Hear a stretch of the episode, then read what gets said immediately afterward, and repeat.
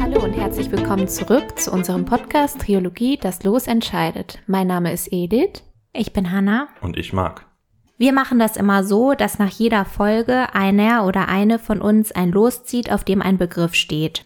Der Begriff auf dem Los ist dann das Oberthema für die nächste Folge, denn das Los entscheidet. Der Inhalt der Folge muss in irgendeiner Verbindung mit dem Los stehen, aber welches Thema die ziehende Person damit assoziiert und wie sie es gestaltet, kann sie selbst frei entscheiden. Dabei ist das Spannende, dass die anderen beiden von uns nicht wissen, was das Thema der nächsten Folge sein wird und somit bis die Folge aufgenommen wird, wir im Verborgenen bleiben. So, und letzte Woche hatte ich das Vergnügen, euch beiden eine Geschichte zu erzählen, und zwar zum Thema Social Media. Es ist eine eher etwas kritische Geschichte, in der ich über ein Unternehmen rede und es sich auch sehr viel um politische Themen handelt und dreht. Das heißt, für diejenigen, die sich sehr für Politik interessieren, aber auch zum Beispiel, wie Daten von uns gesammelt werden auf verschiedenen Plattformen und wie diese sich auf verschiedene Wahlen in mehreren Ländern auswirken können, hört doch gerne rein und zwar in den berühmt-berüchtigten Fall von Cambridge Analytica. Genau. Und ich habe vor drei Folgen mein letztes Los gezogen für diese Folge und es war das Los Heimat. Ähm, zu dieser Folge gibt es eine Triggerwarnung und die findet ihr in der Videobeschreibung. Kurz nach Sonnenaufgang wirkt der Strand ungemütlicher, als man es von dem Urlaubsort erwartet hätte. Es ist schon hell, die Sonne lässt aber noch auf sich warten und der Tag ist noch weit davon entfernt, die angekündigten 30 Grad zu erreichen, die prognostiziert wurden. Die kleinen Wellen, die sich über den Strand ergießen, den Sand kalt, feucht und dunkel zurücklassen und der steinige Boden geben dem Ganzen einen rauen Charakter. Ein einsamer Krebs starrt ins Nichts und scheint auf etwas zu warten. Worauf? Kann niemand sagen. Zart zeichnet sich die bergige Küste auf der anderen Seite des Wassers ab, und obwohl nur wenige Kilometer die Insel vom Festland trennen, ist sie so dicht vom morgendlichen Nebel umhüllt, dass sie grau aufragt und nichts wirklich zu erkennen preisgibt. Noch fast niemand ist zu dieser frühen Stunde unterwegs und schon gar nicht am Strand. Urlauber werden ihn in den nächsten beiden Stunden kaum betreten. Wäre aber schon jemand da, so würde er sich auf den Boden setzen, die Knie anwinkeln und seine Hände über diese locker verschränken und den zehntausenden Wellen folgen, die unruhig Richtung Küste tänzeln. Die Ausläufer des Wassers rollen sich wie ein roter Teppich aus, ehe das Meer es zurückzieht. Nur an einer Stelle bricht die Welle. Schäumend umfließt sie ihr Hindernis, als wäre sie verärgert und verfolgt doch stoisch und unaufhörlich ihr Ziel. Er liegt mit dem Kopf im Sand, seine Gesichtszüge so sanft, als würde er schlafen. Der zierliche Jungkörper passt gar nicht in das raue Ambiente. Er trägt ein rotes T-Shirt. Trotz des Wassers, das sich um sein Gesicht spült, wirkt er friedlich. Doch er ist tot. Und der Frieden täuscht, denn man sieht seiner friedlichen Haltung nicht an, was ihm in der Nacht widerfahren ist und welcher Weg hinter ihm liegt. In dieser Folge geht es um den Hintergrund des vielleicht bedeutendsten Bildes während der sogenannten Flüchtlingskrise 2015. Wir verfolgen die Familie Kurdi und ihre Flucht aus Syrien, ihr Bemühen um Asyl und die tragische Nacht, als Alan Kurdi starb und zum Symbol für die alleingelassenen Flüchtenden wurde. Hier steht weniger das mediale Tamtam im Fokus, sondern die Geschichte einer Familie. Bevor wir starten, wollte ich euch fragen, ob ihr das Bild kennt. Ja, also ich kenn's. Die sogenannte Flüchtlingskrise war ja 2015, also sogar ja bevor du hier in Deutschland warst. Mhm. Aber das Bild ist um die Welt gegangen. Könnt ihr euch noch dennoch an das Jahr erinnern oder an die mediale Aufbereitung des Themas? Oder wie ihr das Thema damals wahrgenommen habt? Was meinst du mit an das Jahr erinnern? Also du hast ja schon gesagt, dass der Höhepunkt 2015 war. Mhm. Wenn ihr euch jetzt an das Jahr erinnert oder damals vielleicht noch wisst, was ihr gedacht habt, wie ihr diese ganze Szenerie wahrgenommen habt. Ich kann zum Beispiel, wenn ich jetzt von mir aus rede, ich war ja da noch in der Schule und auf mein Leben hatten die aufgenommenen Flüchtlinge quasi gar keinen Einfluss. Also es hat in meinem Alltag nichts geändert. Wohl aber gab es ja einen großen medialen Diskurs darum. Ja, also bei mir war das tatsächlich sehr anders. Ich habe das ziemlich stark mitbekommen, weil meine Mutter seit 2014 angefangen hat, Deutschkurse zu geben für Geflüchtete. Es gab ja schon vorher Geflüchtete, die nach Deutschland kamen, nur eben nicht so ein Peak, wie das 2015 der Fall war. Da waren es ja über was, eine Million mhm. im Jahr. Ich weiß es nicht mehr genau. Und Deswegen habe ich das schon mitbekommen, weil ich habe zu der Zeit, ich war da zwar in der Oberstufe, aber ich habe meiner Mutter teilweise ausgeholfen bei den Deutschkursen und habe das natürlich mitbekommen, weil sie das ja den ganzen Tag beschäftigt hat. Und dementsprechend habe ich das noch ganz gut in Erinnerung, dass vor allem 2015 und 2016 die Jahre waren, wo eben am meisten Geflüchtete nach Deutschland kamen und ich habe auch viele kennengelernt, die bei uns in der Heimat waren und die da ankamen und die dann auch zu den Deutschkursen gegangen bin. Von daher kann ich mich da tatsächlich noch ganz gut dran erinnern. Kennst du auch das Bild? Ich habe gerade drüber nachgedacht und direkt hat jetzt erstmal nichts geklingelt. Ich glaube schon, dass ich das damals gesehen habe, aber ich habe jetzt nicht ein Bild im Kopf stellvertretend für die Krise. Weil ich habe auch überlegt, ob ich dieses Bild später verwenden will. Und habe mich aber dann dagegen entschieden. Mhm. Einerseits aus Pietätsgründen, andererseits ist das natürlich auch ein Thema, was auch überfordert und normalerweise in der Education lehnt man zumindest in Deutschland Überforderung ab. Ich denke, generell ist es aber zur Ergreifung dieses Themas wichtig. Allerdings ist das Thema ja so präsent, dass wer den Bedarf hat, der wird es schnell finden. Aber ich, ich fand, für mich haben dann die Gegenargumente dafür eher überwogen, es nicht bei uns dann in Instagram zu zeigen noch deine Eindrücke? Mm, also mir fällt das schwer, mich genau zu erinnern, wann genau ich über dieses Bild Bescheid wusste. Es sind auch nur so, also auch so zum Thema Erinnerung vielleicht auch so ganz vage, habe ich die Vermutung, dass wir das sogar im Deutschunterricht und im Ethikunterricht damals durchgenommen haben in der Schule. Äh, weil ich bin ja auch ein bisschen jünger als ihr, das heißt, ich war ja ein bisschen länger noch in der Schule. Und ich fand das damals sehr, natürlich sehr traurig, das zu sehen. Und ich glaube auch an sich, weil man, du redest ja wahrscheinlich dann auch noch über das Alter von Alan Kurdi zu dem damaligen Zeitpunkt und was mir aber noch sehr stark in Erinnerung geblieben ist, ich habe auch zu Hause in meinem Zimmer so ein kleines Papierschiffchen mit, ich glaube, mehreren Namen von Geflüchteten, die im Mittelmeer ertrunken sind.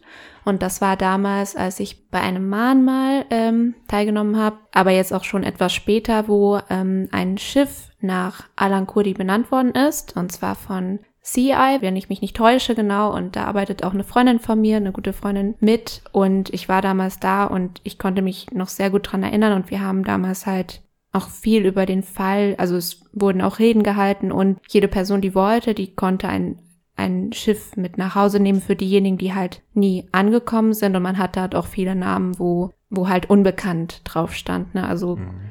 Sterbedatum und unbekannt. Und genau das habe ich noch in meinem Zimmer. Und das verbinde ich immer noch sehr stark mit, mit Alan Kurdi. Ja. Das sind ja eigentlich schon eine ganze Menge Eindrücke, die ihr habt. Ich hatte zuerst nach dem Thema gesucht, an sich nicht viel gefunden, dann aber das Buch gefunden, das die Tante über die Geschichte der Familie geschrieben hat und anhand der wird sich auch die Geschichte hier so gliedern. Es ist wohlgemerkt hier aus der Opferperspektive geschrieben und formuliert. Aber ich glaube, weil mir diese ganze Hintergrundgeschichte nicht so präsent war, ist das, glaube ich, ganz gut, so mal verbeispielhaftet zu bekommen, was für einen Weg man da zurücklegen muss.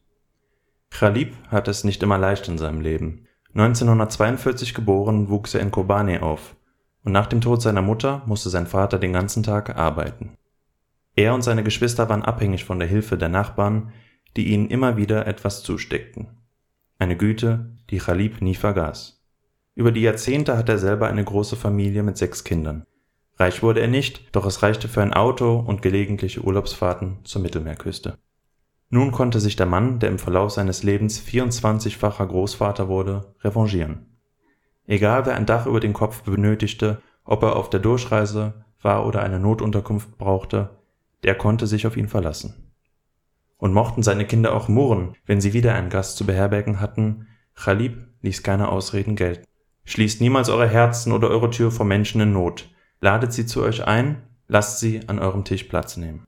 Die Familie Kurdi sind kurdische Sunniten, die in Syrien leben. Sie sind liberal und irgendwie traditionell zugleich. Das beste Beispiel hierfür scheint die älteste Tochter Fatima, in Syrien Fatme genannt zu sein. Nachdem sie bereits zweimal die letzte, neunte Klasse wiederholen musste, wollte sie Friseurin werden, was ihr auch erlaubt wurde. Sie musste wie viele Syrerinnen keinen Hijab tragen und trägt ihre Haare nie länger als zur Schulter. Genau wie Diana, sagt sie. Über eine Bekannte wurde ihr ein heiratswilliger kurdischer Iraker empfohlen, der aber in Kanada lebte. Es fand ein Treffen zwischen ihrem Vater und diesem Mann statt. Fatme selber saß ganz nach Sitte nicht mit im Raum, sie erhascht aber einen Blick auf den Anwärter, als sie ihnen Tee serviert. Begeistert von ihm war sie nicht, aber als ihr Vater Khalib ihr die Entscheidung überließ, wollte sie sich die sich ihr bietende Chance nicht entgehen lassen. Ein Tor in den Westen, nach Kanada, also willigt sie ein. Die Ehe hielt nicht lange, doch aus ihr ging ein Sohn hervor, Alan. Obwohl sie Fremde in einem fremden Land war und nicht einmal Englisch spricht, beschließt sie ihres Sohnes wegen in Kanada zu bleiben. Nach schwierigem Anlauf gelingt es ihr sogar als Friseurin eingestellt zu werden, den Beruf, den sie noch in Syrien erlernt hatte. Hier nennt sie sich Tima, eine Namensversion, die für Englischsprechende leichter zu artikulieren ist. Sie heiratet 2006 neu. Ihre Wurzeln verliert sie aber nie aus den Augen und sie besucht mindestens alle zwei Jahre Damaskus, wo ihre Familie lebt. Timas jüngerer Bruder Abdullah ist der Scherzkeks in der Familie, ein 33-jähriger Junggeselle mit einem schelmischen Lächeln auf dem Gesicht. Auch wenn die Familie mittlerweile in Damaskus lebt, hatten sie immer noch ihr Land in Kobane, einer Stadt weit im syrischen Norden. Dort sowie der Aufforstung lernt Abdullah seine Cousine Rehan kennen, was übersetzt Basilikum entspricht. Sie wird Reana genannt. Sie ist eine schüchterne junge Frau mit dunklem Haar und Abdullah, der stets darauf beharrt hatte, selbst seine Gattin zu wählen, verliebt sich. Hochzeit und Babyglück lassen nicht lange auf sich warten und der erste Sohn soll Khalib heißen, wie sein Opa. Das sind Cousin und Cousine. Hast missverstanden. Das ist seine Cousine. Richtig. Ja. Aber als Cousine zweiten Grades, glaube ich. Okay. Und in Syrien kommt das schon mal öfter vor, dass der Hochzeitspartner, Partnerin im näheren Umfeld gewählt werden kann. Das heißt, wenn wir kurz die Namen so summieren, die für uns wichtig werden. Wir haben Abdullah und seine Frau, Reana. Die haben jetzt schon ihren ersten Sohn, Khalib, der genauso heißt wie der Opa. Und seine Schwester, Tima, lebt in Kanada. Und der Opa war derjenige, der später die 24 Enkel hat. Ja, von Okay. die Kinder der sechs Ja. Töchter und Söhne. Ja. Im April 2011 besucht Tima ihre Familie. Sie lernt Reana kennen und sie feiern ihre erste Schwangerschaft. Wie sie abends am Fernseher sitzen, hören sie erstmals Nachrichten von festgenommenen Jugendlichen und kleinen Demos, die sich schnell ausweiten und nun für große Dinge auf die Straße gehen. Die Ziele der Demonstranten sind zahlreich und vielfältig, von Wirtschaftsreformen bis hin zu demokratischen Forderungen, von denen jedoch jeder eigene Vorstellungen hat. Da die einzelnen Sender komplett unterschiedlich über die Ereignisse berichten, ist es schwierig, sich ein Bild von der Lage zu machen. Von Wahrheitsfindung braucht man erst gar nicht zu sprechen. Spätestens im Sommer haben sich die Rebellionen auf den Großteil des Landes ausgeweitet. Regierungen und diverse Rebellengruppen fordern alle wehrfähigen Männer auf, für ihre Sache zu kämpfen und ziehen sie ein. An Reisen, Besuche oder zu weite Arbeitswege ist kaum zu denken, da überall im Land Kontrollstationen errichtet worden sind. Das Klima wird gewaltbereiter und aggressiver. Ein Freund eines Neffen von Abdullah, noch ein Kind, wurde auf einer Demo erschossen. In den Nachbarschaften waren erste Detonationen von Bomben und Hilfeschreie zu hören. Und auch in indirekter Form macht sich der Krieg, denn wie soll man den Zustand dort sonst nennen, bemerkbar. Es gibt Versorgungsengpässe, was dazu führte, dass die Preise sich massiv erhöhen, Jobs werden immer knapper und mit der steigenden Arbeitslosenquote wächst auch die Zahl der Menschen, die sich und ihre Familien nicht länger ernähren können. Benzin wird rationiert und immer öfter gibt es keinen Strom. Man muss sich hüten, mit wem man spricht, denn kommt die Regierung dahinter, dass man mit Rebellen verkehrt, dann kann man schnell selber einer für sie sein. Als Neffen der Geschwister draußen Fußball spielen, jagt sich ein Selbstmordattentäter in ihrer Nähe hoch, so dass Blut und Knochensplitter auf sie niederregnen. Abdullah und seine Familie haben Glück, dass sie ihr Landgut in Kobane im Norden besitzen, fernab von Damaskus und den anderen großen Städten, um die sich Staat und Rebellen bekriegen. Allerdings war es schwer auf dem Land und in so kleinen Städten an Jobs zu kommen. Abdullah muss also zum Arbeiten in den Süden fahren. Das konnte er aber immerhin mit der Gewissheit tun, dass seine Frau und sein Sohn in Sicherheit sind. Es dauert auch nicht lang, da taucht die erste Kontrolle auf. Rebellen mit schweren Sturmgewehren bewaffnet halten ihn an. Sie reißen die Tür auf, zerren ihn aus dem Wagen, durchsuchen ihn. Im Auto finden sie eine Packung Zigaretten. Der Wortführer der Gruppe schüttelt missbilligend den Kopf und seine Stimme grollt drohend. Ein wahrer Moslem raucht nicht. Und überhaupt seien Kurden keine wahren Muslime, sagt er. Die Rebellen handeln zügig und führen Abdullah ab. Sie glauben, er arbeite für das Assad-Regime. Abdullah bestreitet das, aber das würde schließlich jeder tun, der für die Regierung arbeitet. Sie bringen ihn in ein scheinbar leerstehendes Haus. Die Männer stoßen ihn in einen der Räume, wo vier andere Männer in einer Position gefesselt sind, wie man totes Vieh aufhängt, um es zu lagern. Ebenso fesseln sie ihn. Dann verlassen seine Entführer ihn und Abdullah bleibt zurück, während er in den Nachbarräumen das Schreien anderer gefolterter Gefangener hört.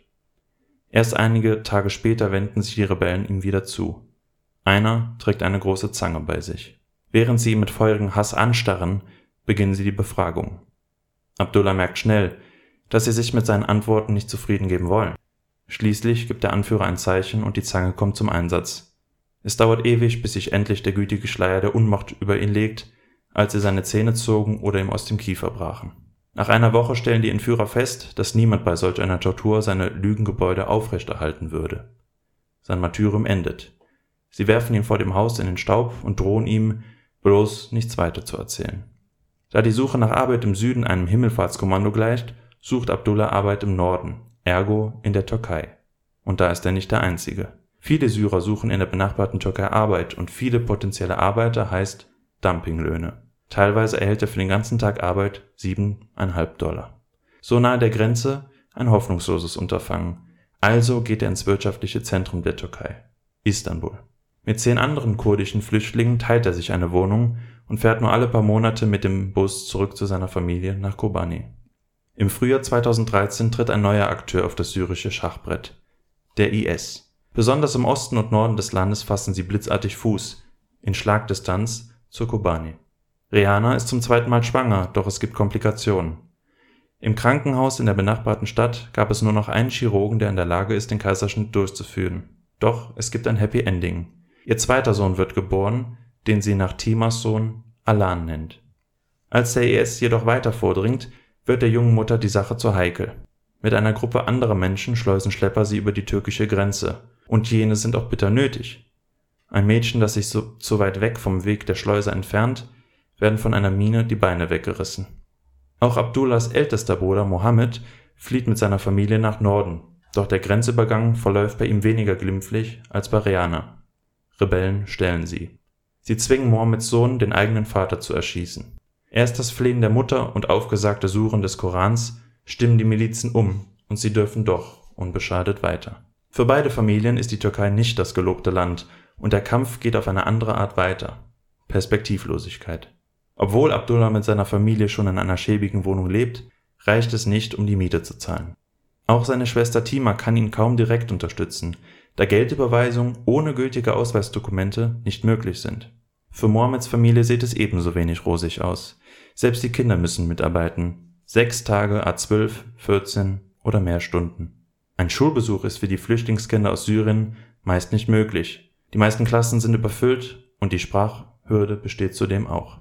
Schließlich werden Abdullah und seine Familie aus der Wohnung rausgeworfen. Die Weitersuche nach einer Bleibe gestaltet sich nicht nur wegen dem klammen Geldbeutel schwierig, sondern auch wegen der Stigmatisierung durch die VermieterInnen, die Schilder mit Wohnung frei und dem Zusatz keine Syrer aufhängen. Hm. Schließlich beschließen sie, dass Abdullah auf Arbeitssuche in Istanbul bleibt, während Frau und Kinder, um der Obdachlosigkeit zu entfliehen, zurück nach Kobani gehen. Die Option, mit einem Boot nach Europa zu segeln, hatten sie abgelehnt. Zwar wandten sich immer mehr Flüchtlinge dieser Ausreisemöglichkeit zu, allerdings hatte Abdullah allerlei Horrorgeschichten von solchen Überfahrtenversuchen gehört. Die Rückkehr seiner Familie nach Syrien war allerdings eine genauso schlechte Idee gewesen. Der Krieg war mittlerweile in Kobani angekommen und mit ihm Anschläge, Zwangsrekrutierung und Sexsklaverei. Schließlich begann der IS mit der Belagerung der Stadt und kämpfte sich durch die Straßen. Zusammen mit 60.000 anderen verlässt Rihanna wieder die Stadt, doch die Türkei verhindert die Einreise.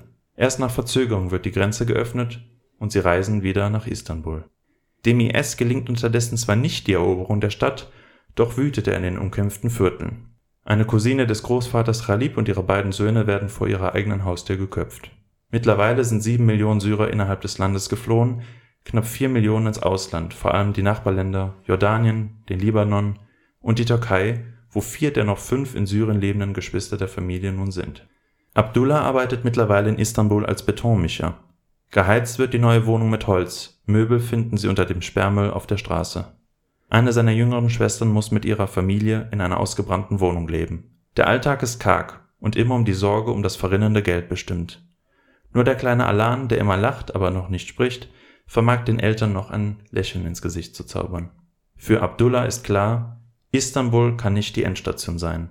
Seine Kinder brauchen Sicherheit, medizinische Versorgung, Bildungsmöglichkeiten, kurzum eine Perspektive. Und ein Hoffnungsschimmer ist auch in Sicht. Seine große Schwester Tima bemüht sich um Asyl in Kanada. Sie organisiert zunächst ein Asylgesuch für ihren ältesten Bruder Mohammed und dessen Familie. Glückt dies, steht einem ähnlichen Gesuch für Abdullah nichts im Weg. Allerdings ist das ganze Unterfangen leichter gedacht, als es auch umzusetzen ist, denn wie in vielen Staaten wird im humanitären Unterfangen des Asyls jeder nur erdenkliche Stein in den Weg gelegt, so erscheint es Thima. Um in Kanada Asyl zu erhalten, müssen pro Flüchtling 7000 Dollar und fünf zusätzliche Bürgen hinterlegt werden. Vorgewiesen werden müssen Genehmigungen der kanadischen und türkischen Regierung sowie des UNHCR, dem Hohen Flüchtlingskommissar der Vereinten Nationen, eine Organisation, die dem Schutz der Flüchtlinge betraut ist, wobei allerdings diese Organisation vollkommen überfordert mit den Massen von Anträgen ist, so dass sich täglich endlose Schlangen vor der Zentrale in Istanbul bilden. Abdullah wird an diesem Tag mit Glück eingelassen, sein Folgetermin ist aber erst über ein Jahr später datiert. Mohammed muss unzählige Dokumente seines Lebens vorlegen, vom Militärdienst bis hin zu Schulzeugnissen. Die kanadische Asylbehörde fordert zudem einen gültigen türkischen Aufenthaltstitel, den die Türkei allerdings gar nicht an Flüchtlinge ausstellt. Ausweisdokumente hat Mohammed auch nicht mehr und diese werden von syrischen Behörden nicht für ins Ausland geflüchtete Syrer erstellt. Kurz zusammengefasst, der Asylantrag ist unmöglich vollständig einzureichen, weil die benötigten Dokumente nicht zu bekommen sind. Tima bemüht sich monatelang mit den störrischen Behörden, doch niemand weiß Bescheid oder will ihr helfen. Das Gesuch wird abgelehnt. Da legales Asyl nicht in Betracht kommt, schmieden Abdullah und Mohammed neue Pläne. Zusammen mit Mohammeds Sohn Shergo planen sie nach Europa zu kommen. Ihre Entscheidung fällt auf den schmalen Grenzübergang zwischen der Türkei und Griechenland. Sie schleichen sich durch das Gestrüpp und kommen zum Evros, dem Grenzfluss, der beide Länder trennt, und den sie über das Wasser des Flusses überqueren müssen. Abdullah, der nachdenklich auf den reißenden Strom schaut, bekommt es schließlich mit der Angst zu tun und weigert sich. Wenn er hier noch ertrinkt, hat seine Familie auch nichts davon. Hm, kurze Frage.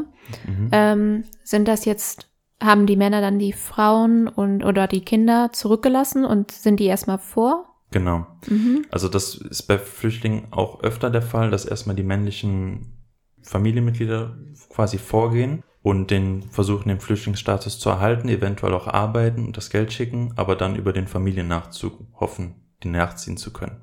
Dazu komme ich später noch. Genau, also er weigert sich ja überzugehen.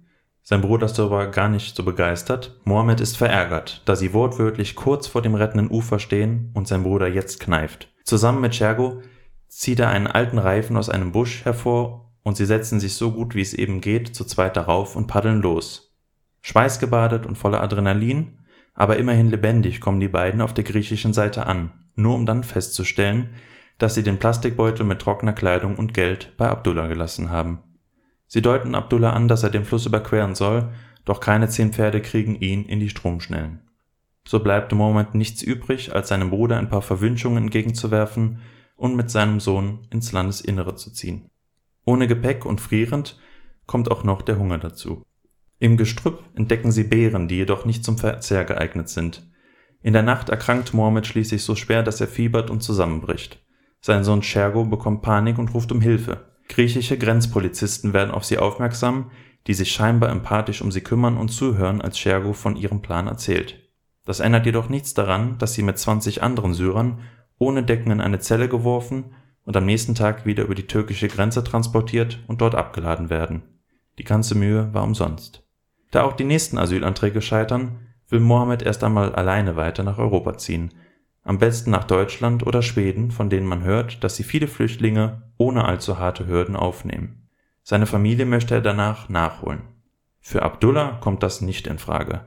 Er hat sich in der Vergangenheit auch schon von seiner Familie getrennt, aber nur zum Arbeiten. Ihm ist klar, dass wenn er geht, dann nur mit seiner Frau Reana und seinen Söhnen. Tima lässt Abdullah über kanadische Freunde, die in die Türkei reisen, Geld mitbringen, damit er endlich einen Zahnarzt besuchen kann, um ein Gebiss zu erhalten.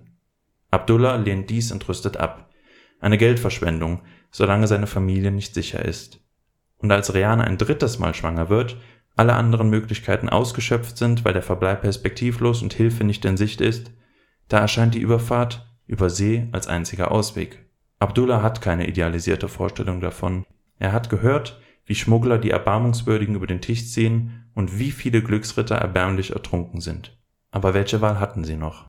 Sie zögern. Als Rihanna aber auch wegen der schlechten medizinischen Versorgung ihr Kind verliert, Wie als böses Oben was passiert, wenn sie bleiben, da haben sie sich entschieden.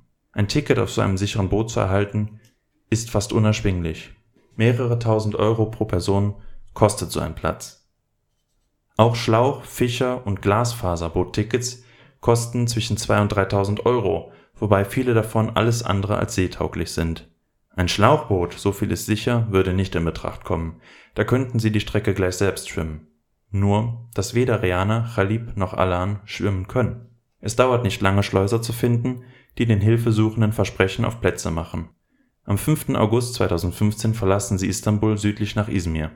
Wenn man von dort aus nach Çeşme fährt, liegt die griechische Insel Chios direkt gegenüber.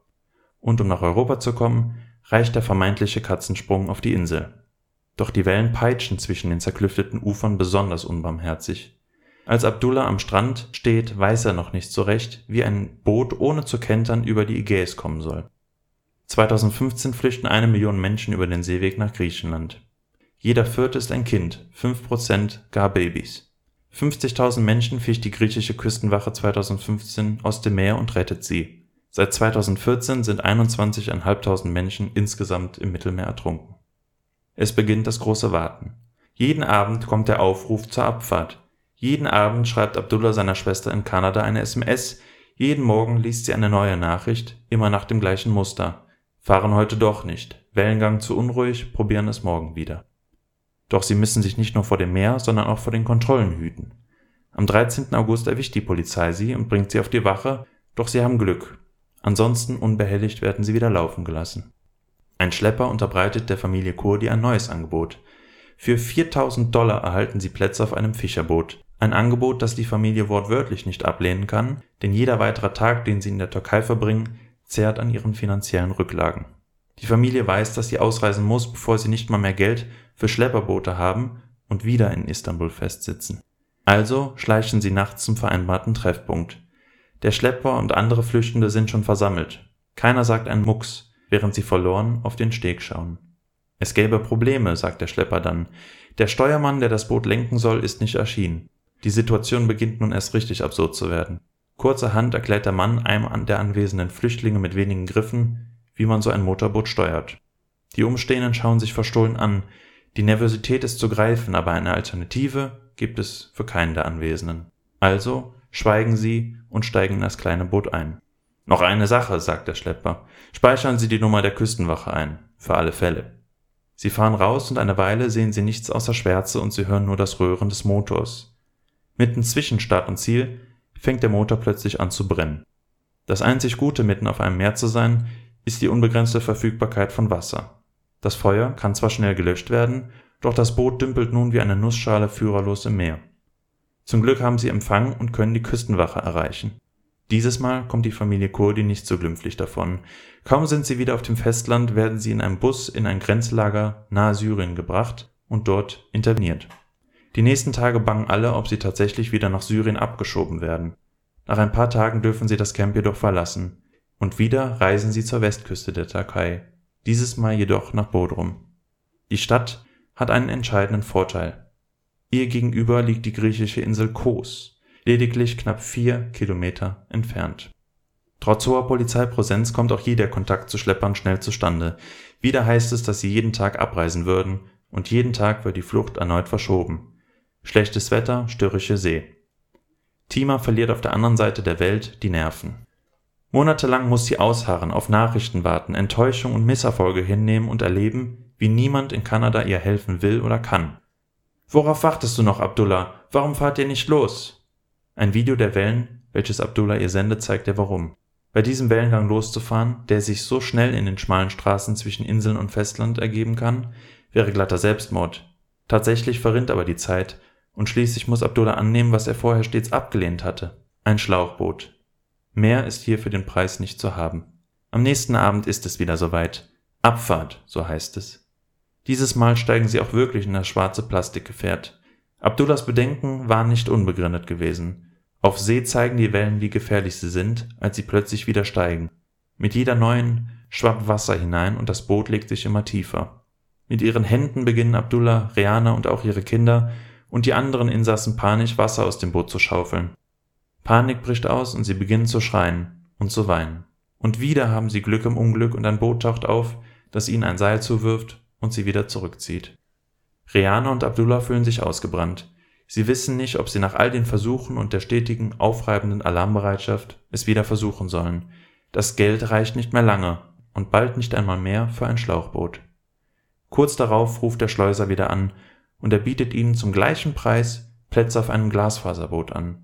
Hm, das heißt, die wurden jetzt wieder von einer Küstenwache oder so ähnlich aufgefangen von diesem Boot? Oder einem privaten Boot, ja. Okay, und wieder zurück Und in die wieder- Türkei. ja. Okay.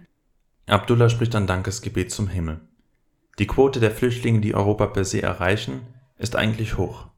Sie würden es also wieder wagen. Vor der Abfahrt will Abdullah das Boot aber begutachten. Der Schlepper willigt ein.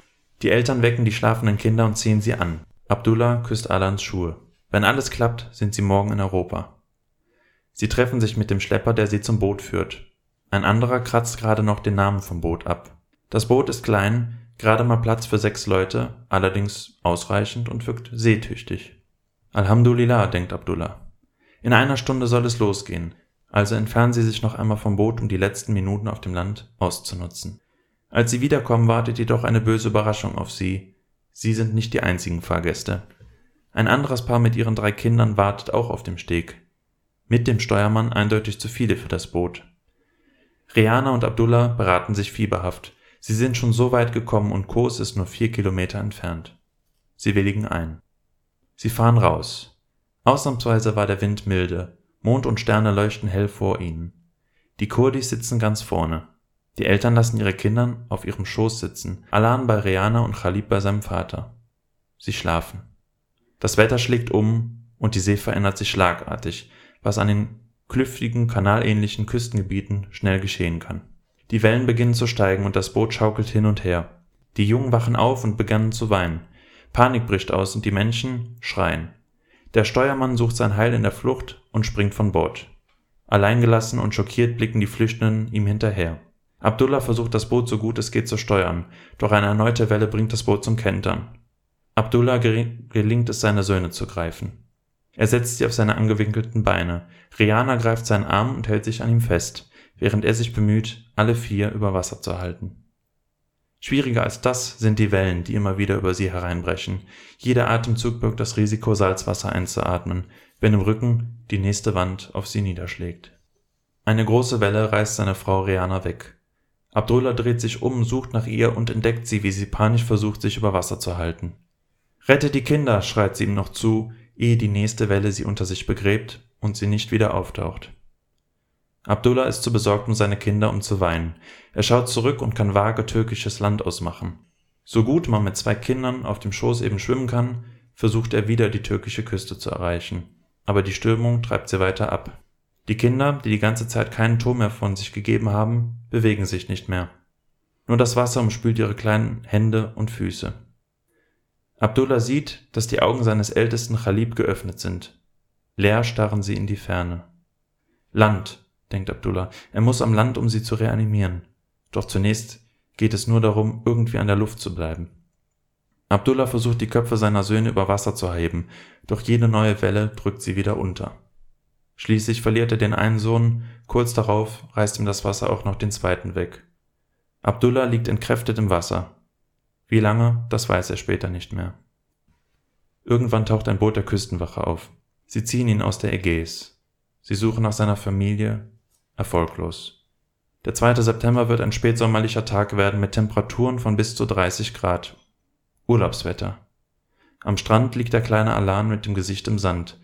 Das Meer hat seinen Leichnam wieder freigegeben und ihn angespült, als hätte die Natur all ihre Macht demonstrieren wollen. Hundert Meter entfernt liegen der kleine Chalib und seine Mutter. Sie haben Schürfwunden und blaue Flecken, als sie an die felsige Küste gespült wurden. Tima in Kanada hat nichts mehr von ihrem Bruder gehört. Sie macht sich Sorgen. Sie erhält traurige Gewissheit, als Verwandte sie anrufen und ihr alles erzählen. Abdullah läge im Krankenhaus. Seine Familie tot. Nein, nein, das kann nicht sein, denkt Tima. Sie und ihr Mann Rocco googeln, suchen nach Nachrichten und sie finden reichlich. Eine türkische Fotografin hat ein Bild von dem Jungen gemacht, der wie schlafend und voller Unschuld am Strand liegt. Es ist Alan. Sie weiß es sofort. Er trägt das gleiche rote T-Shirt wie bei ihrem letzten Besuch in Istanbul. Tot, denkt sie nur. und sie hatte ihrem Bruder das Geld für die Überfahrt gegeben. Das Bild Alans verbreitet sich wie ein Lauffeuer im Netz. In den ersten zwölf Stunden wird es 20 Millionen Mal aufgerufen. So schnell, dass die Fakten nicht mit der Gier nach Informationen mithalten können. So werden aus Alan und seinem Bruder Khalib Aylan und Galib. Am nächsten Tag stehen die ersten Fernsehteams vor Timas Tür in Kanada. Und sie redet, denn sie ist die einzige in der Familie, die Englisch kann, und sie will ihren Neffen ein Gesicht und ihren eigenen Namen wiedergeben. In arabischen Medien wurden besonders darüber gesprochen, dass Alans Fußsohlen zu sehen seien. Ein schlechtes Omen, als ob der Junge der Welt ihre eigene Hartherzigkeit aufzeigen wolle. Für Abdullah beginnt ein monatelanges Martyrium. Er muss seine eigene Familie im Leichenschauhaus identifizieren. Ihm wird später eine Tasche mit der Kleidung seiner Angehörigen überreicht, er zittert so sehr, dass er die Tasche nicht tragen kann. Und auf einmal ist alles kein Problem mehr. Die türkische Regierung spendiert die Überführung seiner Frau und Kinder nach Kobani, um sie dort in ihrer Heimat bestatten zu können. Auch gewähren sie Abdullah den Flug und eine Polizeieskorte bis Kobani. Abdullah sagt, dafür bin ich dankbar, aber wo waren all diese Helfer, als meine Familie noch lebte? Selbst Erdogan und der türkische Premier Davutoglu rufen ihn an und bieten ihm die türkische Staatsbürgerschaft an. Die Beerdigung wird live im Fernsehen übertragen, so kann Tima sie mitverfolgen. Abdullah wird in dieser Nacht beim Grab schlafen und zu Hause noch ihren Namen rufen. Das Bild unterdessen wird zum Sinnbild des Leidens auf dem Mittelmeer. Es schafft im Westen Sensibilisierung für Flüchtlinge und viele Menschen engagieren sich für sie. Doch es wird auch instrumentalisiert. Im kanadischen Wahlkampf greift der Herausforderer Justin Trudeau den Amtsinhaber an und kritisiert die mangelnde Aufnahmebereitschaft der Regierung, die vorher allerdings auch niemanden interessiert hatte. Er hingegen verspricht die Aufnahme von 25.000 Flüchtlingen. Auch der IS zeigt das Bild und erfreut sich an dem ihrer Meinung nach verdienten Schicksal für diejenigen, die die muslimischen Länder Richtung Europa verlassen. Bei Tima meldet sich plötzlich die kanadische Asylbehörde man könne eventuell doch etwas für den Asylantrag ihres Bruders Mohammed tun, der zuvor abgelehnt worden war. Eine Posse des Premiers Harper für seine Wiederwahl, so denkt Tima bitter. Nach seiner Wahl lädt Premier Trudeau Tima, die sich nun für Flüchtlinge einsetzt, auf eine Medienkonferenz ein. Sie darf eine Frage stellen. Sie dankt ihm für die Aufnahme von 30.000 Flüchtlingen. Aber wie sehe seine Strategie für die Millionen übrigen Syrer aus? Danken Sie nicht mir, antwortet der Premier. Danken Sie den vielen Kanadierinnen und Kanadiern, die mit Partnerschaften und Solidarität Geflüchtete unterstützen. Ich wünschte, Kanada könnte noch mehr aufnehmen, doch wir können nicht allen helfen. Dann wurde schon die nächste Frage gestellt und ließ eine verdutzte Tima Kurdi zurück. Nach der Fragerunde kommt der Premier zu Tima und umarmt sie. Er freue sich, sie kennenzulernen und wisse ihren Einsatz für Geflüchtete zu schätzen. Dann wandte er sich schon dem nächsten Gast zu. Abdullah und seine Geschwister finden Zuflucht in Deutschland, Kanada, der Türkei. Abdullah selber will nicht mehr nach Europa. Er wollte für seine Familie dorthin. Was wollte er jetzt noch dort? In der Türkei lernt Abdullah Gamze kennen, eine Frau aus Kobani, die Rihanna in Aussehen und Stimme verblüffend gleicht. Mittlerweile haben sie geheiratet und leben im Irak. Sie haben zusammen einen Sohn. Sie haben ihn nach seinem zweiten Kind Alan genannt. Welche Wirkung hat Alans Bild, das so viel Solidarität schaffte? War es nur ein Strohfeuer? Nicht lange nach Alans Tod haben die EU-Länder ihre Grenzen wieder verschlossen. Die Türkei erhält EU-Gelder zur Aufnahme der Flüchtlinge, die sie dafür am Weiterreisen hindern. Europa reduziert Seenotrettungsprogramme auf ein Minimum. Zynischerweise mit einem gewissen Erfolg, denn umso mehr Menschen ertrinken, desto geringer ist die Rate derjenigen, die noch die Bootsüberfahrt wagen. Nach der Silvesternacht in Köln mit den vielen Übergriffen sank das Ansehen der Geflüchteten zusehends. Nur ein Viertel der Deutschen sprechen sich noch dafür aus, noch mehr Flüchtlinge aufzunehmen. Nur 12 Prozent sehen die Integration der bereits Aufgenommenen als gelungen an. Als Abdullah am Tag nach der Identifizierung Rianas, Khalibs und Alans im Leichenschauhaus zum Strand geht, an dem sein zweijähriger Sohn angespült wurde, sieht er eine syrische Flüchtlingsfamilie in Schwimmwesten die wie er einst auf Kurs übersetzen will. Gehen Sie nicht, hier leben Sie immerhin, fleht er. Die Frau geht weiter zum Wasser, wo Wellen übers Land laufen und sich wieder in die Ägäis zurückziehen. Sie blickt Richtung Europa. Dann dreht sie sich noch einmal um und sagt, Wir sind schon tot. Puh. Ist das das Ende deiner Geschichte? Ich habe noch so einen Infoblock im Nachhinein, wie es mit Asyl in Deutschland aussieht. Ich hatte zuerst überlegt, zu dem Thema eigentlich was über die Flüchtlingskrise zu machen, über die Berichterstattung und sowas in, in Deutschland.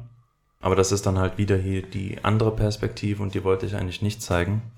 Und ich hatte während, während der Arbeit an der Folge halt auch sehr oft diese schlimmen Momente. Allerdings habe ich auch das Gefühl, dass man sehr oft einfach an gewisser Berichterstattung abstumpft. Das heißt, man hört ja auch oft, dass irgendwelche Leute in ihren Booten im Mittelmeer ertrinken aber man hat gar kein Bild so wirklich vor Augen, wenn man ertrinken hört. Das ist dann einfach eine Meldung. Deshalb wollte ich halt diesen Ansatz der Überforderung nehmen, um eben überhaupt nochmal Solidarität zu zeigen und ein Bild dafür zu machen, weil man, glaube ich, sehr oft unterschätzt, welche Wirkung das hat, gerade wenn man sich den Diskurs über Flüchtlinge anguckt und wie über sie geredet wird von Wirtschaftsmigranten und Co. Mhm. Auch, dass das Thema ja als Migration behandelt wird statt als Flucht. Oder sehr oft, dass Zahlen wiedergegeben werden in den Medien. Ne? Also man sagt dann so wie, weiß nicht, 40 Flüchtlinge ertrunken und dass man dann merkt, aber hinter jeder Zahl steckt ja eine solche Geschichte wie die von Alan Kurdi. Und das ist, ja, aber das stimmt. Also ich habe auch das Gefühl, dass die, dass viele Menschen abstumpfen bei so etwas, leider. Aber das ist ja auch irgendwie eine natürliche Schutzreaktion. Also das haben wir mhm. ja bei allem so, nicht mhm. nur bei so Geschichten, sondern wir sind ja generell überreizt und reizüberflutet. Und es ist ja ein natürlicher Prozess, dass man abstumpft, weil du das einfach sonst nicht mehr alles ähm, filtern kannst. Also sonst würdest du ja zerbrechen daran. Ja. Ich habe auch das Gefühl, dass auch von der Nachrichten oder von der Berichterstattung so eine gewisse Sättigung eingetreten ist. Das heißt, dass man irgendwann auch nicht mehr so viel darüber berichtet, weil, okay, jetzt haben wir zum Beispiel 2015 dieses Bild gezeigt, es gab diesen Aufschrei, aber da eh die Solid oder was heißt Solidarität, aber die Bereitschaft zur Hilfegestaltung oder zur Aufnahme von Flüchtlingen abgenommen hat, ist auch das Interesse scheinbar beim Konsumenten oder beim, beim Zuhörer, bei der Zuhörerin nicht mehr so groß. Ich muss zugeben, bei mir war es auch so, ich hatte mich um diesen Zeitraum 2015, 2016 sehr viel mit dem Thema Migration und Flüchtlinge befasst, dann aber in den letzten Jahren noch nicht mehr, weil man irgendwann ja auch Abstand zu gewinnen will, weil es halt auch ein sehr ungerechtes Thema ist. Und als ich jetzt wieder zu dem Fall gearbeitet hat, ist auch viel Altes, viel Trotz, viel Trauer auch hochgekommen. Dadurch, dass die Balkanroute und sowas ja eben alles zu sind und jetzt eh nicht mehr so viele Flüchtlinge kommen, und das Thema nicht mehr so präsent ist, wollte ich das eben gerade bei dem Thema Heimat, die für uns ja so selbstverständlich ist, für viele aber nicht mehr, so benennen. Mhm. Ich fand deine Geschichte also sehr gut wiedergegeben, auch sehr emotional, aber ich finde überhaupt nicht überspitzt, auf gar keine Art und Weise, sondern ja, du hast halt auf jeden Fall gut versucht wiederzugeben, wie die Gefühle wahrscheinlich waren oder, oder sind immer noch bei der Familie in diesem Fall und für Abdullah. Und ich glaube, dass was mich halt sehr wütend gemacht hat, also abgesehen von dem ganzen Behörden- und Schlepperdienste in Anführungsstrichen, ist auch nochmal die Reaktion der Politik darauf oder die Reaktion der Menschen, die die Macht hätten, zu helfen und wo Abdullah dann praktisch den, sein Ticket bekommen hat, in eine sichere Welt zu kommen und den Preis, den er dafür zahlen musste, waren halt seine Frau und seine zwei Kinder. Also das kommt mir so vor. Also wenn das nicht passiert wäre, dann wäre er ja nicht mit großer Wahrscheinlichkeit nicht rübergekommen und dass das dann die PolitikerInnen ausgenutzt haben, auch für ihre Wahlkampagnen, um sich so ja, heldenhaft darzustellen und auch wie zynisch oder wie falsch, also auch von Trudeau, dass irgendwie, dass er dann natürlich auch noch Teamer, war das der mhm. Name, genau, ausnutzt und sie dann auf, in diese Show einlädt, wo sie natürlich, dafür darf man sie jetzt nicht auch kritisieren oder so, weil sie hat das wahrscheinlich als Chance gesehen, ihre Arbeit oder darauf aufmerksam zu machen. Und wenn man ihr dann eine Frage gewährt, die dann halt auch noch so beantwortet wird und wo dann auch noch diese Umarmung kommt, wo ich ehrlich nicht weiß, ob das jetzt vom Privatmenschen Trudeau ehrlich ist oder halt wieder nur so eine Masche, um als empathisch rüberzukommen, gilt. Ja, das finde ich sehr schwierig oder fand ich sehr, sehr traurig oder auch, ja. Hm. Ja, um die Arbeit von ihr auch zu würdigen, haben, ähm, kann ich ja hier erwähnen, dass Abdullah und Tima eine Stiftung gegründet haben, The Kurdi Foundation. Dessen, die Quelle werde ich oder die Webseite werde ich auch in den Show Notes ähm, verlinken. Da kann man auch dann hin spenden. Die setzen sich halt eben für Flüchtlinge ein und wer Neujahrsvorsätze hat, kann sie ja auch so, mhm. so schon mal beginnen. Ich habe mir im zweiten Teil auch mal ein bisschen angeguckt, wie das mit Asylverfahren. Das ist jetzt auch ein kurzer Ausflug, aber das wollte ich noch mit reinbringen, weil ich ja ursprünglich eigentlich geguckt habe zur Flüchtlingskrise an sich, wie es mit dem Asylrecht im Grundgesetz aussieht, weil es ja verankert ist. Also erstmal gibt es ja international das Genfer Flüchtlingsabkommen. Das benennt erstmal, was anerkannte Flüchtlinge sind. Und es nennt die Gründe, dass man wegen seiner Rasse verfolgt wird, wegen seiner Religion, wegen einer bestimmten Nationalität, die man trägt, weil man Anhänger einer sozialen Gruppe ist oder eine gewisse politische Überzeugung teilt. Das heißt, Krieg und Umweltkatastrophen beispielsweise sind keine Fluchtgründe beziehungsweise erhält man aufgrund dieser Gründe keinen Flüchtlingsstatus. Es muss halt ein wirklicher Verfolgungsgrund eher von der Regierung aus vorgelegt werden. Im Grundgesetz Artikel 16 Absatz 1 heißt es erstmal politisch Verfolgte genießen Asylrecht. Das klingt erstmal eigentlich ja recht frei und weitgehend. Es ist deshalb eigentlich sehr interessant, sich mal anzugucken, wie dieser Artikel ursprünglich geplant war. Es gab ja den Parlamentarischen Rat, das war die Versammlung, die quasi unser Grundgesetz konstituiert hat, also die geschaut hat, okay, was schreiben wir überhaupt in unserer Verfassung? Und in der Rohfassung hieß es da noch, jeder Deutsche, der wegen seines Eintretens für Freiheit, Demokratie, soziale Gerechtigkeit oder Weltfrieden verfolgt wird, genießt im Bundesgebiet Asylrecht. Und zu den Ausländern heißt es dazu, die Gewährung des Asylrechts für politisch verfolgte Ausländer erscheint als zu weitgehend, da sie möglicherweise die Verpflichtung zur Aufnahme, Versorgung und so weiter in sich schließt. Das hängt damit zusammen, dass ja nach dem Zweiten Weltkrieg viele Deutsche ja nicht in der Bundesrepublik lebten, sondern noch in der DDR waren oder in anderen ehemaligen deutschen Gebieten, denen man eigentlich mit diesem weitgehenden Asylrecht die Aufnahme erleichtern wollte, aber es war jetzt nicht an Nichtdeutsche gedacht. 1975 hat dann das Bundesverwaltungsgericht im Zusammenhang mit chilenischen Flüchtlingen allerdings entschieden, dass Asylrecht keine Schranken kennt, also so wie man diesen Satz jetzt lesen würde. Hintergrund war ja, dass Chile gerade ja die sozialistische Regierung gestürzt worden war und theoretisch könnten jetzt ja auch Sozialisten Asyl in Anspruch nehmen wollen, woran Deutschland aber jetzt natürlich gar kein Interesse hatte. Und dieses Gericht, dieser Gerichtsbeschluss sagt eigentlich, dass man diesen Asylparagraphen viel weiter denken muss und dass das unabhängig von der Eigenschaft von Asylsuchenden abhängt. Das heißt, ob ich jetzt ein Sozialist bin oder ein Demokrat, spielt keine Rolle, wenn mein Leben in Gefahr ist, sondern ich habe dann schlichtweg ein Anrecht auf Asyl. Deshalb gab es dann relativ zügig danach Bestrebungen von der CDU, das Asylrecht zu verschärfen. Allerdings, weil es ja im Grundgesetz steht, bräuchte man dafür eine Zweidrittelmehrheit. Das heißt, solange diese nicht zustande kommt, ist das Asyl weitestgehend frei zu handhaben. Allerdings hat die SPD dann in den 90ern aufgrund der eigenen Schwäche und der öffentlichen Gegenbewegung zu Migration dann einer Verschärfung des Asylrechts zugestimmt. Und so kommt Artikel 16 Absatz 2 zustande, Dort heißt es nämlich auf Absatz 1, also politisch Verfolgte genießen Asylrecht, kann sich nicht berufen, wer aus einem Mitgliedstaat der EU, also der Europäischen Gemeinschaft, oder aus einem anderen Drittstaat einreist, in dem die Anwendung des Abkommens über die Rechtsstellung der Flüchtlinge und der Konvention zum Schutze der Menschenrechte und Grundfreiheiten sichergestellt ist. Vereinfacht gesagt, wer vorher in einem EU-Land war oder einem sicheren Drittstaat, der darf in Deutschland kein Asyl beantragen, sondern muss das in diesem Land machen, wo er vorher war. Und das wurde quasi auch in der EU so verankert, denn im Dubliner Übereinkommen. Ja. Genau. Sonst kannst du da auch was zu sagen, wenn du das weißt? Mm, ja, also ich hatte das alles, äh, genau. Ich, ich weiß das alles, weil ich das ähm, in der Uni belegt habe, das Seminar zur europäischen Flüchtlingskrise, da haben wir das alles durchgenommen. Weswegen ich auch ein bisschen ja, was soll ich sagen? Also ich, als du gesagt hast, dass du das Thema, dass du noch darüber sprechen willst, dachte ich mir schon, hm, okay, das ist alles andere als einfach und vor allem sehr frustrierend, weil die Asylpolitik, die europäische Asylpolitik letzten Endes überhaupt nicht durchdacht ist und an allen Ecken und Enden, vor allem beim Dublin-System, es gibt ja mittlerweile auch das Dublin 3, die wurden ja immer wieder reformiert und im Endeffekt ich weiß jetzt nicht, ob ich das vorwegnehme oder ob du darauf hinaus willst, aber im Endeffekt hat sich gezeigt, dass jede Reform eine Reform an einem schon kaputten, von Anfang an kaputten und nicht durchdachten System ist.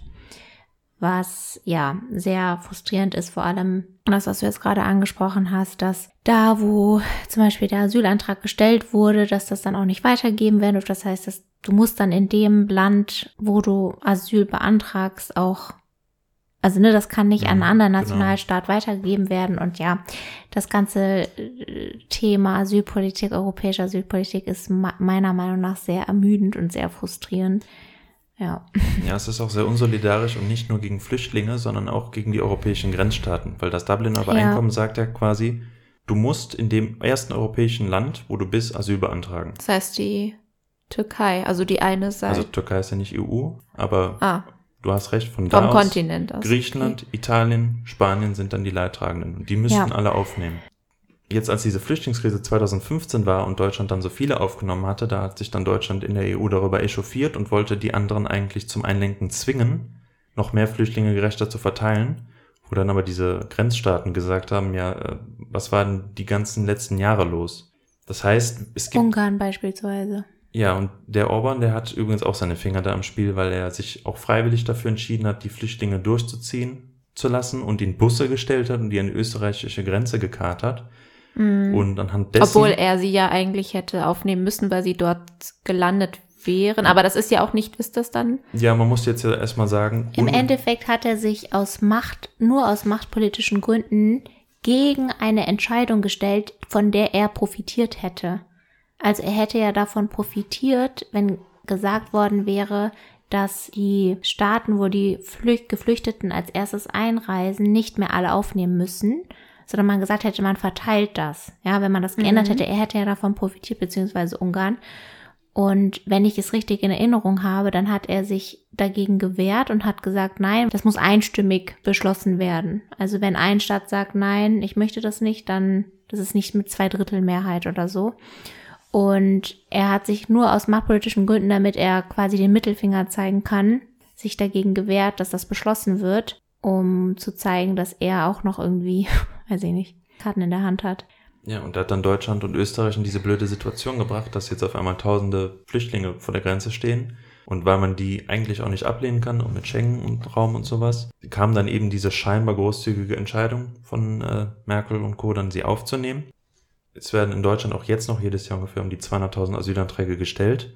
Und die meisten bekommen zwar kein Asyl, aber es gibt auch noch einen anderen Status, den man als Flüchtender bekommen kann, zum Beispiel subsidiären Schutz. Das heißt, man hat eigentlich nicht diese Rechtsstellung, die man braucht, weil als Flüchtling hat man das Problem, man muss selber belegen können, dass man ein gültiger Flüchtling ist. Durch Zeugen, durch Bilder und sowas.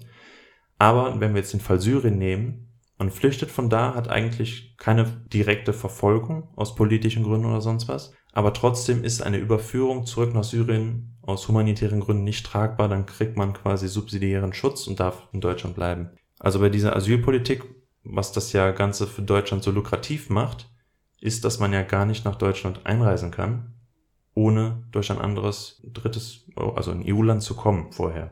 Da muss man schon ganz schön weit von Syrien oder Marokko oder so schwimmen. Mhm. Das heißt, dieses Abkommen, das ja auch durch die Macht, die Deutschland in der EU hat, so durchgedrückt wurde, soll ja quasi verhindern, dass in Deutschland diese neuen Flüchtlinge kommen. Und wie du gesagt hast, Hanna, wir haben eigentlich ein sehr bruchstückhaftes oder unzureichendes europäisches Asylrecht und da wäre es eigentlich notdürftig zwingend, das zu bearbeiten. Nur hat ja eben gerade kein Land wirklich Lust noch mehr aufzunehmen. Oder dann kommen solche Marotten wie aus Polen, dass man irgendwie sagt, okay, wir nehmen tausend Syrer auf, aber es müssen die Christen sein oder so. Und eigentlich ist Asyl ja kein, zumindest nach deutscher Verfassung, ja kein Wunschkonzert in der Konstellation. deshalb ist es ja auch eigentlich erstaunlich, dass wir dieses Asylrecht haben, was ja eigentlich weitreichend Menschen, die den Schutz brauchen, das zuspricht, aber gleichzeitig durch den zweiten Paragraph das auch eben abspricht, weil das ist ja ein bisschen einfach gedacht. Naja, im Endeffekt ist das ganze Asylverfahren und das Asylsystem der EU so aufgebaut, dass es der Willkommenskultur, die eigentlich propagiert wird, widerspricht. Also eigentlich möchte kein Nationalstaat in der EU, dass Geflüchtete kommen. Mhm.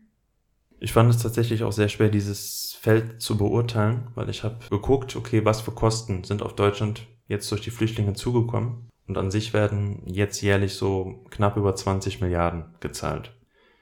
Was mich ein bisschen stutzig gemacht hat, ist, dass es diese Unterscheidung gab in diese direkten Kosten und eventuelle Folgekosten für die Volkswirtschaft, die dann viel, viel höher taxiert wurden. Da ich aber allerdings kein Volkswirtschaftler bin, kann ich nicht so wirklich eine Einschätzung dazu geben, wie, wie gravierend das wirklich ist. Und jetzt wäre das ja so die, die, dieser Konflikt, den man hat zwischen Wohlstand und Humanität, den man ja da immer bei dieser Flüchtlingsfrage auch hat, da treffen müsste. Es gibt ja, wie eben die Studie gezeigt hat, eine sehr große Gegenmeinung gegen die Aufnahme von Flüchtlingen. Mhm. Naja, das ist immer das Problem, wenn man so viel vergisst, leider. Aber ich weiß noch, dass ich aus dem Seminar rausgegangen bin und die Quintessenz letztendlich war, dass Politik im Allgemeinen, aber insbesondere die Asyl- und Flüchtlingspolitik im Endeffekt nur ein Machtspiel ist und dass es eigentlich selten aus humanitären Gründen gehandelt wird. Auf jeden Fall, ja, weiß ich noch, dass ich da sehr frustriert und sehr ernüchtert aus dem Seminar rausgegangen bin, weil, wie gesagt, die ganze Flüchtlingspolitik und Asylpolitik, glaube ich, sehr wenig mit Altruismus und humanitärer Motivation zu tun hat, aber das ist jetzt auch gefährliches Halbwissen, weil ich das auch wirklich viel vergessen habe, aber wir haben das im Einzelnen so durchgenommen und so intensiv und uns so viel damit befasst, was ja auch sehr trocken ist, gerade mit diesem Rechtsgebiet, finde ich, also sich mit diesem Dublin-System und so auseinanderzusetzen. Ja. Du hast ja das Thema Heimat gehabt, also den Oberbegriff Heimat. Wie bist du dann darauf gekommen, beziehungsweise wie hast du dich dazu entschlossen, das Thema Flüchtlinge zu behandeln, beziehungsweise die Flüchtlingskrise.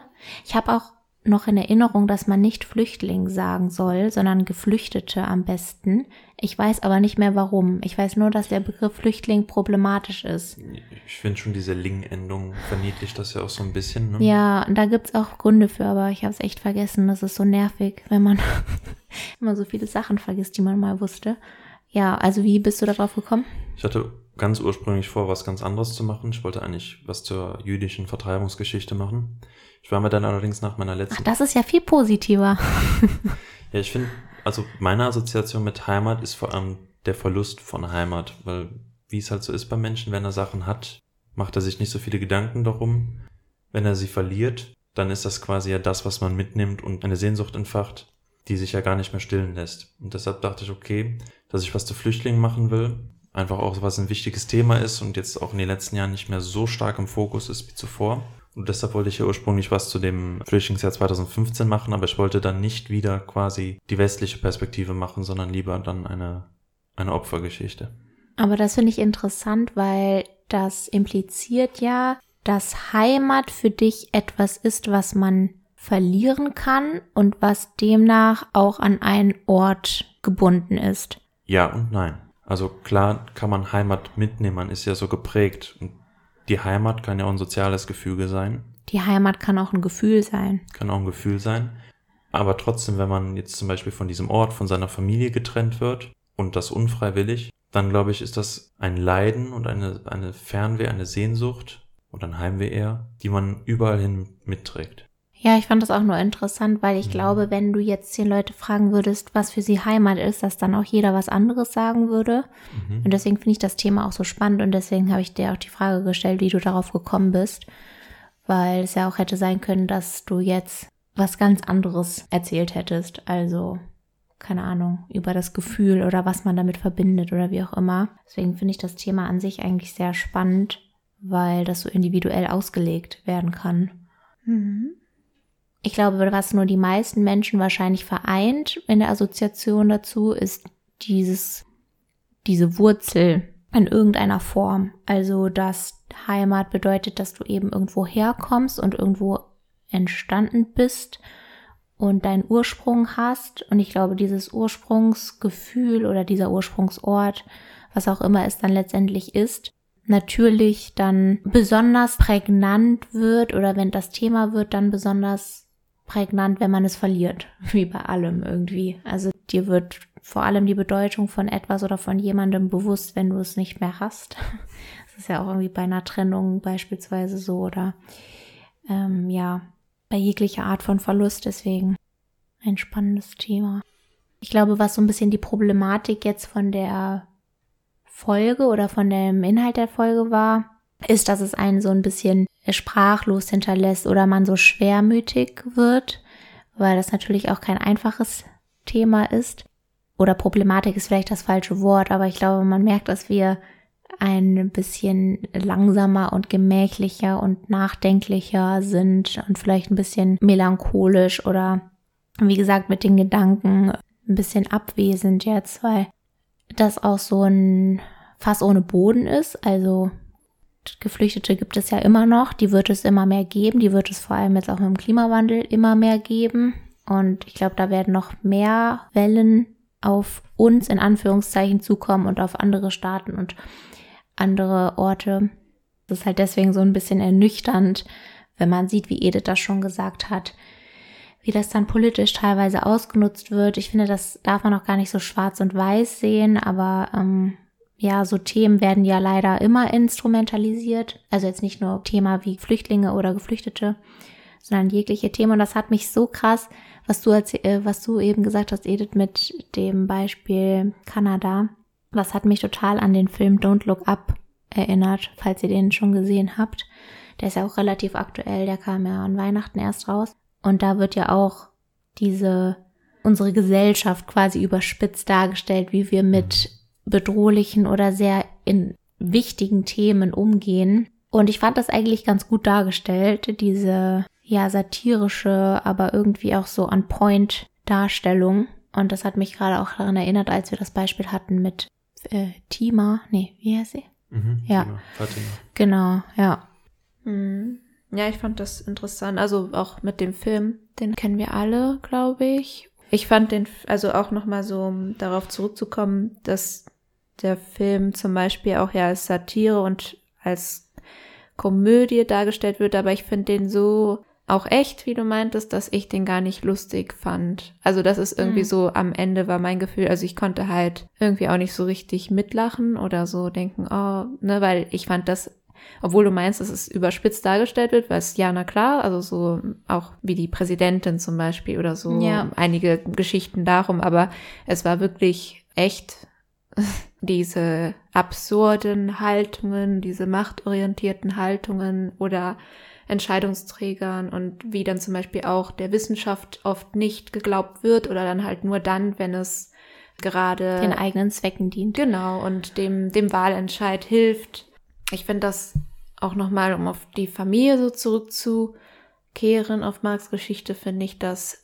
auch nochmal richtig interessant oder auch sehr krass, dass der Papa seinen, seinen nächsten Sohn, der dann mit der neuen Frau hatte, zum Beispiel auch Alan genannt hat. Und ich glaube auch, dass halt dieser Verlust natürlich nie weggehen wird und ich das vielleicht dann auch nochmal sehr schwierig finde, wenn dann das Kind nochmal so heiß wird. Also für, für mich persönlich. Das habe ich auch gedacht. Genau, das, also weil ich habe dann immer so das Gefühl, da ist immer noch die, also Erinnerung für ihn da. Allerdings kann das für ihn halt natürlich auch anders sein und ihm vielleicht auch irgendwie helfen. Das weiß man halt nicht, wie seine Entscheidung und seine Reaktion in diesem Fall ist. Für mich persönlich wäre das, glaube ich, sehr schwer, damit umzugehen. Oder auch, dass seine neue Frau zum Beispiel der ersten Frau ähnelt. Aber es ist, glaube ich, auch ein Prozess, der nie zu Ende geht, sich damit zu befassen, mit dem Verlust und, und ich fand den, den Schluss auch nochmal sehr interessant, dass der Vater auch nochmal diese andere Familie gesehen hat und dass das einfach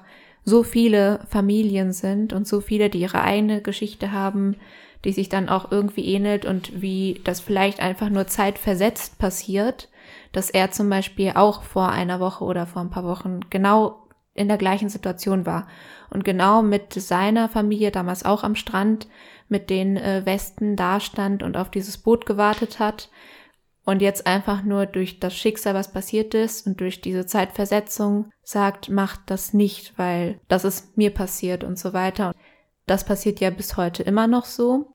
Der Gedanke bei der Szene ist ja auch, in der Türkei waren sie ja per se sicher von dem, was ihm im syrischen Bürgerkrieg gedroht hat.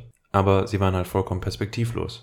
Weil ja. die haben halt irgendwie gelebt und überlebt, aber die Kinder konnten nicht mal die Schule besuchen, mussten teilweise mitarbeiten. Und wenn man halt dieses Streben nach Glück nicht verfol selber verfolgen darf, ist ja die Frage, okay, was ist denn dann dieses Überleben Ja. wert, wenn es das Leben selber ist und nicht eine Phase. Oder wie das Überleben in einem geflüchteten Camp ist ja auch nochmal so, wie Menschen, wie menschenwürdigend ist das Leben dort. Und natürlich können dann die Industrieländer sagen, ja, aber dort sind sie momentan in Sicherheit und dort sind halt nicht die Kriegszustände, obwohl ich dann auch wieder denke, die Bedingungen in manchen Camps sind ja schon nicht so ganz lebenswürdig, ne?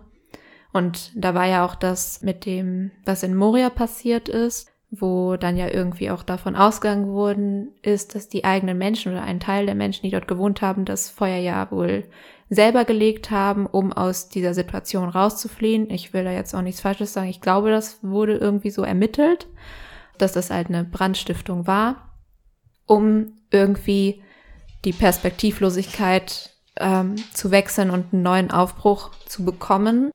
Aber ja, es ist, es ist halt so die Frage, ist das, so wie du meinst, ist das dann trotzdem ein lebenswürdiges Leben, dieses Bangen und nicht wissen, okay, wie, wie, wie werde ich meine Familie morgen noch weiter am Leben erhalten oder so.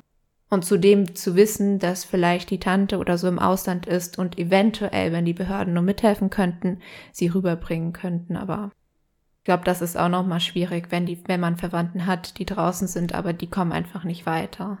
Ja, ich glaube, das, was die Tragödie noch schlimmer macht oder die Schicksale von Menschen, die flüchten müssen, ist eben, dass beide Alternativen, die zur Verfügung stehen, entweder in dem Land zu bleiben oder zu gehen, beide quasi Dead Ends sind. Also beides sind Sackgassen und beides ist eigentlich keine Alternative. Und wenn man sich vorstellt, dass man verfolgt wird von Menschen mit Gewehren, die hinter einem herlaufen und vor einem läuft man ins Feuer rein und man weiß, okay, ich kann jetzt nicht stehen bleiben, ich kann aber auch nicht da vorne reinlaufen, weil die Wahrscheinlichkeit, dass mir was passiert oder dass ich dabei sterbe, ist sehr groß. Diese Hoffnungslosigkeit, das kann man sich, finde ich, einfach nicht vorstellen. Das ist so unvorstellbar. Äh, dieses Ohnmachtsgefühl, was ja im Endeffekt dann auch einfach Realität ist, das ist, finde ich, auch was das Ganze so schlimm macht. Deswegen nehmen die Leute ja auch diesen riskanten Fluchtweg überhaupt nur auf sich. Das würden sie ja nicht machen, einfach mal an einem Sonntag, anstatt einem Sonntagsspaziergang, mal eben übers Mittelmeer. Und das ist das, was auch so zynisch und so schrecklich daran ist, ne, dass man äh, deswegen auch immer, wenn gesagt wird, ja, Die kommen hier, die Warum? nehmen uns die Jobs weg. Und, und ne? äh, es ist ja auch nicht schwarz-weiß. Vielleicht, es gibt bestimmt, äh, was heißt es gibt bestimmt, ich bin mir sicher, dass es auch Menschen gibt, die nicht fliehen müssen und kommen, weil sie sich vielleicht eine bessere wirtschaftliche, ähm, besseren Erwerb erhoffen oder was auch immer. Aber es ist schon extrem, wenn Menschen, die wirklich mit Leben und Tod zu kämpfen haben und fliehen müssen, wenn dann so darüber gesprochen wird und das so erniedrigt wird. Das ist echt, ja, sehr schwierig. Genau, das war auch der Punkt, den ich, also der erste Teil vor allem, den du gesagt hast, den, den ich so rausstellen wollte, weil Dula ja selber zuerst gar nicht das Boot nehmen wollte. Mhm. Aber damit man überhaupt verstehen konnte, wie diese Entscheidung zustande kam, war es mir eben auch wichtig, eben diese Perspektivlosigkeit und alles, was sie schon versucht hatten, aufzuzeigen, um überhaupt ansatzweise sowas nachvollziehen zu können, wie sie zu der Entscheidung gekommen sind. Weil es hätte ja auch ganz anders laufen können. Das sind vier Kilometer. Die meisten Überfahrten klappen tatsächlich auch. Aber es ist halt dieses riesige Risiko dabei, vor allem wenn man nicht schwimmen kann. Ja, und wenn man sich dann noch vorstellt, dass die Flüchtlingskrise ja nicht unvorhersehbar war, dann macht es das Ganze noch schlimmer, weil es war vorhersehbar, dass sehr viele Menschen den Weg nach Europa einschlagen. einschlagen werden. Mhm. Das wusste man schon Jahre zuvor. Und das ist auch wieder so eine Parallele zu dem Film von ne, Don't Look Mhm. Up. Man weiß, dieser Meteorit kommt und es wird nicht gehandelt. Das haben wir ja bei so vielen Themen. Äh, Klimawandel hatten wir ja auch schon mal hier Und Was du besprochen. eben gesagt hast, dass ja die großen Flüchtlingskrisen erst noch kommen werden. Ja, genau, die kommen noch. Und das ist, Mhm. ja, äh, ein sehr ermüdendes Thema. Ja. Ja, ich danke euch auf jeden Fall, dass ihr das durchgestanden habt. Ich Ja. verspreche auch, dass die nächste Folge einfacher wird. Aber wie gesagt, ich habe mich für diesen überfordernden Weg entschieden, um eben vieles greifbar zu machen und nochmal bewusst zu machen, dass eben dieses Thema, nur weil es nicht mehr medial so präsent ist, noch immer da ist. Ich fand das aber auch gut. Also, na klar, stimmt es, dass es sehr, so ein sehr schweres Thema ist. Aber ich glaube, es ist gut, dass man das nochmal hervorbringt. Also Dankeschön. Genau. Das Buch, das von ihr, von Tima Cody, habe ich übrigens auch in den im Literaturverzeichnis erwähnt. Ich habe das auch komplett gelesen, das sind 240 Seiten. Und sie stellt das halt eben auch sehr ausführlich dar. Und zum Beispiel das mit dem Asylverfahren, das kommt immer wieder in mehreren Seiten langen Passagen vor. Und das habe ich natürlich auch alles immer sehr abgrenzt, abgrenzen müssen. Aber wen das interessiert, der kann da gerne mal reingucken. Ansonsten kommen wir zu glücklicheren Sachen. Wir ziehen oder ich ziehe mein nächstes los. Es ist ein roter Zettel. Ein roter Zettel. Oh Gott, da muss ich überlegen. Es ist, da wird sich jetzt jemand sehr traurig sein, weil das Los weg ist. Es ist Kolumbien. Nein, von Hannah. Von Hannah, es ist Kolumbien. Ich wusste gar nicht mehr, dass ich das aufgeschrieben habe. Doch, das fandst du richtig cool. Ja, cool. Ja, ja, klar. Es ist auch cool. Ja, ich versuche mir was. Ja, es ist Kolumbien, ne? Mit Escobar oder der FARC, das werde ich aber. Ich werde mal überlegen. Ich möchte eigentlich ja ein bisschen äh, bunteren Weg einschlagen.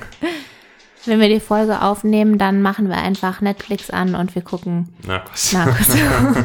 Oder du machst den Encanto-Film. Hihi. Das ist ja was schöner.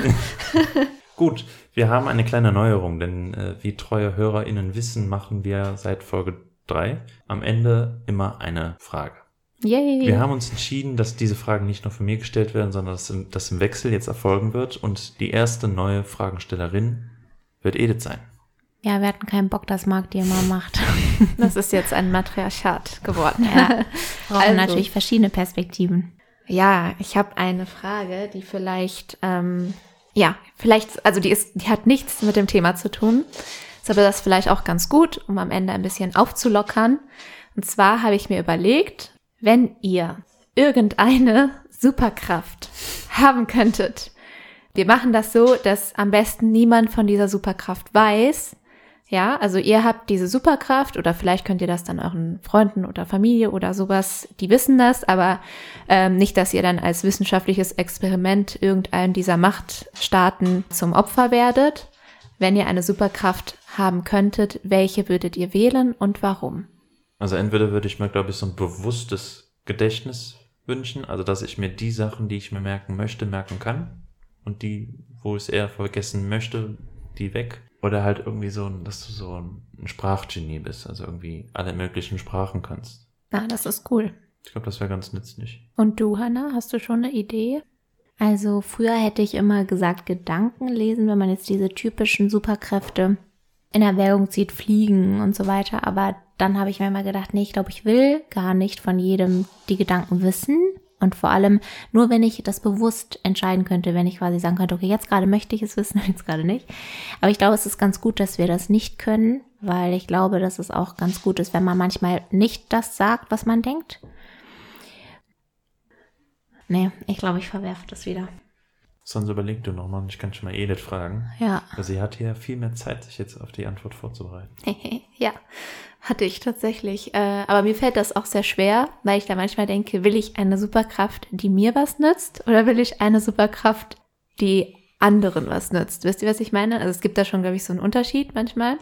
Allerdings kann man natürlich auch bei deiner, bei deinen Superkräften mag sagen, dass durch Sprachen du zum Beispiel viel bessere Verknüpfungen und Freundschaften oder Verständnis für andere aufzeigen kannst und sie für dich. Das ist natürlich auch ein super Pluspunkt. Und ich habe überlegt, ich fände das irgendwie sehr schön, wenn ich Sachen zum Wachsen bringen kann. Das klingt jetzt voll komisch, aber ich fände das richtig cool, wenn ich eine Superkraft hätte, wo ich Bäume zum Wachsen bringen kann, viel schneller als sonst, weil Bäume brauchen immer super lang zum Wachsen.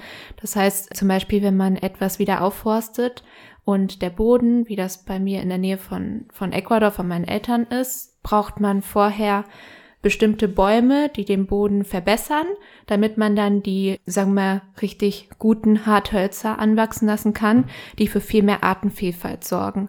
Deshalb braucht man so wie die erste Generation Bäume und dann die zweite Generation Bäume, damit sich der Boden so wie verbessert und du dadurch große Teile wieder aufforsten kannst und da sich die die Artenvielfalt wieder regeneriert.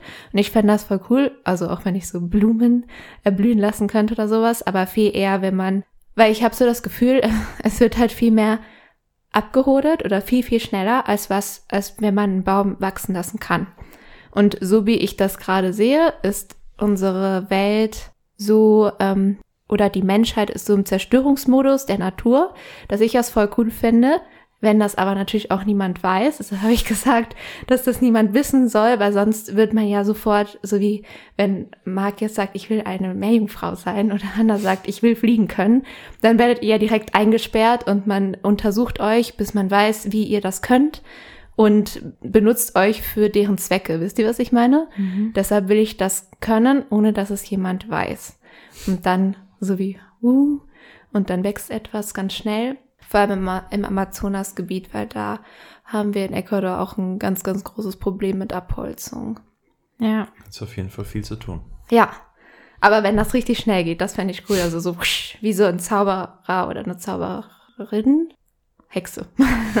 also ich bin ja immer schnell dann bei in der Harry Potter Welt. Ja. Dann habe ich mir da vorgestellt, was ich da so am coolsten finde. Und ich glaube, was ich sehr cool fände, wäre äh, unsichtbar sein können. Hm, dem Tarnumhang. Oder, ja, oder einfach, ne, einfach so. Das wäre natürlich noch praktischer, wenn ich das einfach mit so einem Fingerschnipsen oder so schaffen würde. Weil ich glaube, dass das sehr praktisch ist. Dann kannst du überall hin, wo du hin willst und keiner. Bleibst unbemerkt. Ja, genau. Und ich glaube, dass das auch sehr interessant. Es würde meine Neugierde sehr stillen in, in vielen Bereichen.